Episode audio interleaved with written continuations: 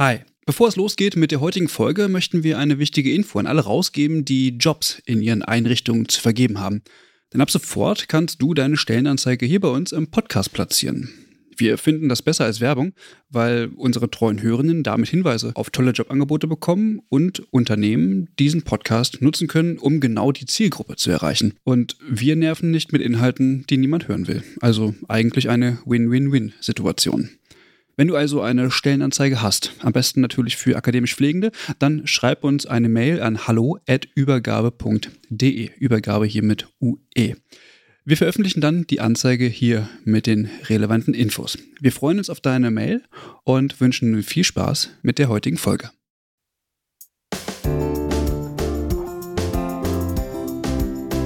Hallo zu unserer neuen Folge, Folge Nummer 17 des Pflegeupdates.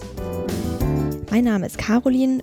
Wir sind zurück aus der Winterpause und hoffen, ihr hattet alle schöne Feiertage und seid auch gut ins neue Jahr gestartet. Ich darf äh, liebe Grüße ausrichten von Clara. Sie hat sich leider äh, über die Feiertage ein bisschen erkältet und ihre Stimme verloren und kann deswegen leider heute nicht äh, sprechen, aber ist dann in der nächsten Folge natürlich wieder mit dabei.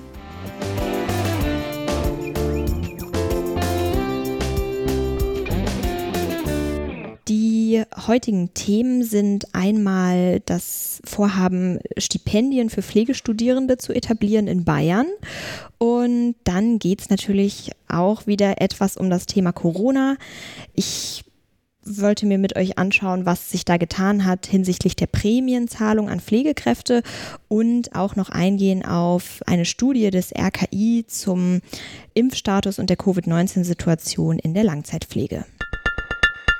Wir haben ja in den letzten Jahren immer schon wieder gehört und spätestens 2021 dann auch tatsächlich gespürt mit der Schließung der Pflegewissenschaftlichen Fakultät an der PTHV, dass immer mehr Hochschulen und Universitäten tatsächlich Probleme haben, Menschen zu finden, die einen akademischen Weg in der Pflege einschlagen wollen.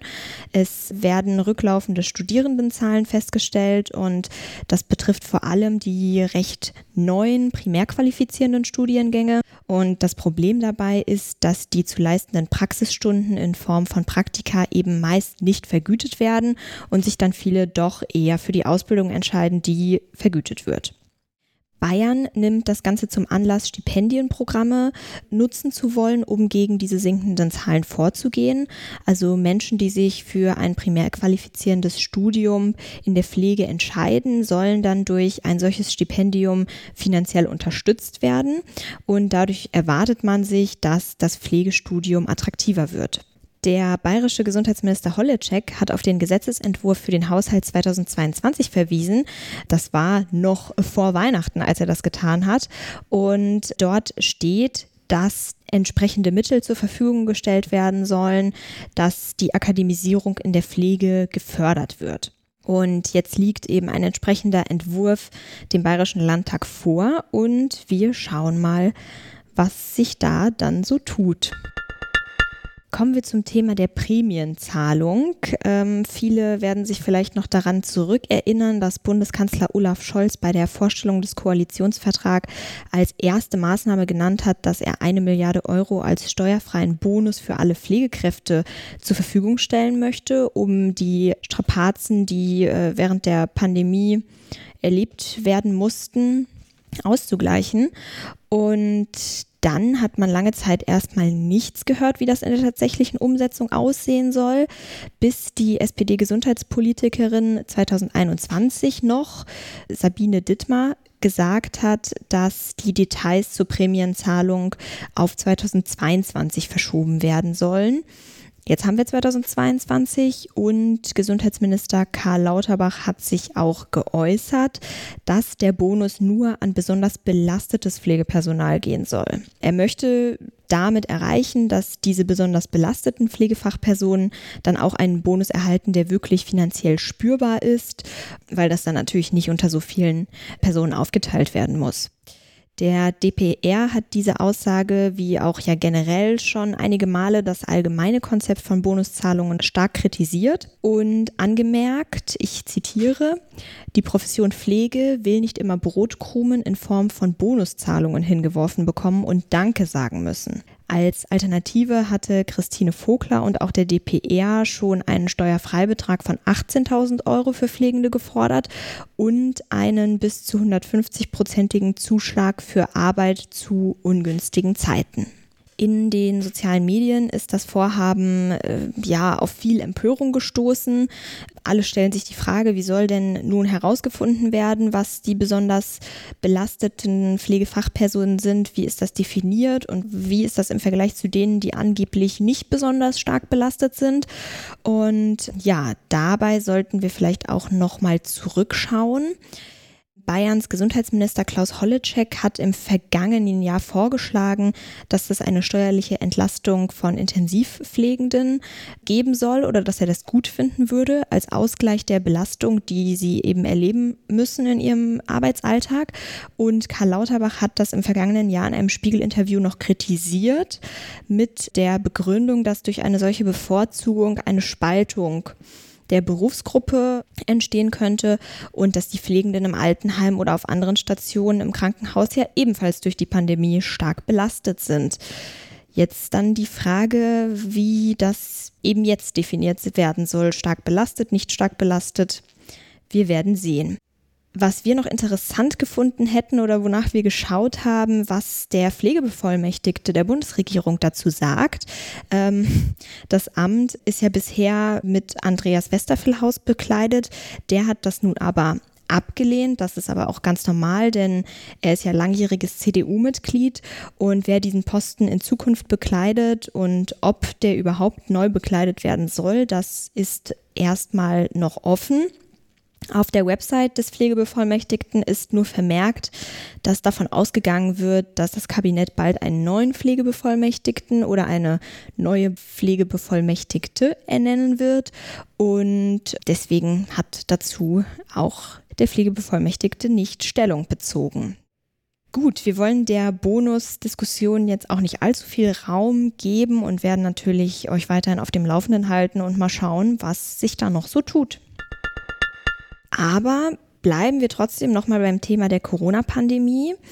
Das RKI hat am 15.12., also auch hier sind wir etwas verspätet durch das Weihnachtsloch, noch einen Bericht veröffentlicht zum Monitoring von Covid-19 und der Impfsituation in Langzeitpflegeeinrichtungen. Da haben sie im Oktober 2021 eine Erhebung durchgeführt und das fand ich ganz spannend, als ich davon gehört habe, weil ja doch immer wieder gesagt wird, Pflegefachpersonen sind nicht unbedingt impfwillig, aber man hatte dazu irgendwie keine Zahlen und wusste wusste nicht so genau, ob das überhaupt stimmt. Und jetzt gibt es dazu tatsächlich ein paar Zahlen. 1003 vollstationäre Einrichtungen haben ihre Daten bereitgestellt und das Ergebnis war, dass 89,3 Prozent der BewohnerInnen vollständig geimpft waren. Zu dem Zeitpunkt im Oktober 2021. Und der Anteil der BewohnerInnen, die entweder geimpft oder genesen waren, also bei denen von einem Immunschutz ausgegangen wird per se, lag geschätzt bei 90 Prozent. Man muss aber noch dazu sagen, dass es auch einzelne Einrichtungen gab, die eine Impfquote von weniger als 80 Prozent oder auch eine Impfquote von weniger als 50 Prozent haben. Das waren sehr wenige, aber muss man natürlich fairerweise dazu sagen. Wie viele BewohnerInnen schon geboostert waren, hat das RKI auch erhoben. Und zwar waren das im Oktober 48,7 Prozent. Das hat sich jetzt, denke ich mal, noch sehr stark verändert. Im Januar, es wurde ja schon noch viel gemacht zwischen Oktober und Jahresende. Aber jetzt zu dem, was mich eigentlich am meisten interessiert, und zwar, wie es bei den Beschäftigten aussieht. In der Erhebung kommt raus, dass 82 Prozent der Beschäftigten vollständig geimpft oder genesen waren, also von einem Immunschutz ausgegangen werden kann. Und auch hier ist es wieder so, dass einige wenige Einrichtungen eine Impfquote unter den Beschäftigten von weniger als 80 oder sogar von weniger als 50 Prozent aufweisen. Äh, schaut dazu gerne nochmal in den Bericht des RKI, da gibt es schöne Tabellen, das ist alles nochmal ganz schön dargestellt. Und genau, schuldig bin ich euch noch die Zahl zu den Boosterimpfungen. Im Oktober 21 waren von den Beschäftigten 23,4 Prozent nur geboostert. Aber da denke ich auch, dass sich das nochmal ein Stück weit verändert hat. Jetzt ist natürlich die Frage, was machen wir jetzt mit diesen Zahlen? Das ist jetzt natürlich schwer zu beurteilen.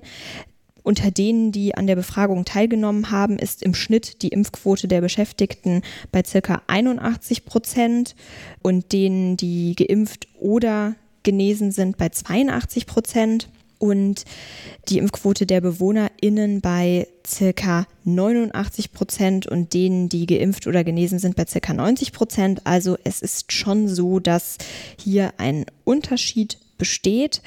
Die Erhebung unterliegt natürlich einigen Limitationen. Also die Befragung fand auf freiwilliger Basis statt und hat auch nur 8,9 Prozent der Langzeitpflegeeinrichtungen abgedeckt. Es ist ja echt äh, der Wahnsinn, wie viele Alten- und Pflegeheime es gibt dass mit 1003 Einrichtungen, die teilgenommen haben, nur 8,9 Prozent abgedeckt werden. Und die Erhebung ist deswegen nicht als repräsentativ zu werten, aber dennoch fand ich es jetzt mal ganz spannend zu sehen, wie das so aussieht und dass man das auch so ein bisschen besser einordnen kann, weil derzeit gibt es ja leider wenige Daten und ja, schön, dass es jetzt mal überhaupt irgendwelche Zahlen gibt, die ein Anhaltspunkt sein könnten, obwohl natürlich die Einrichtungen, die nicht teilgenommen haben, das Ganze verzerren könnten. Natürlich wäre es schöner, wenn es etwas gäbe, was komplett repräsentativ wäre, aber das gibt es halt leider noch nicht. Das war's auch schon. Es ist immer schade, wenn ich ohne Clara aufnehmen muss, aber ich äh, freue mich dann nächstes Mal wieder mit Clara euch informieren zu können und ja, schreibt uns gerne, diskutiert gerne mit uns auf den sozialen Medien zu Prämienzahlung oder vielleicht auch was ihr von der Monitoring-Studie des RKI haltet, die ich euch gerade ein bisschen versucht habe zu erklären und dann wünsche ich euch weiterhin, dass ihr einen guten Start habt ins neue Jahr und vielleicht kommt ja noch mal ein bisschen Winter. Tschüss.